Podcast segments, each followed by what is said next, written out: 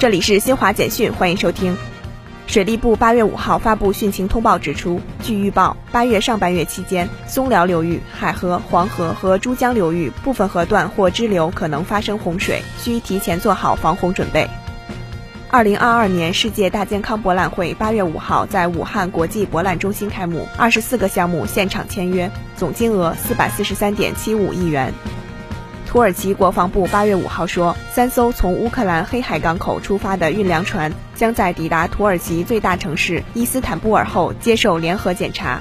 以色列国防军八月五号出动战机，对巴勒斯坦加沙地带多个目标发动空袭。加沙地带卫生部门说，空袭造成至少十人死亡。以上由新华社记者为您报道。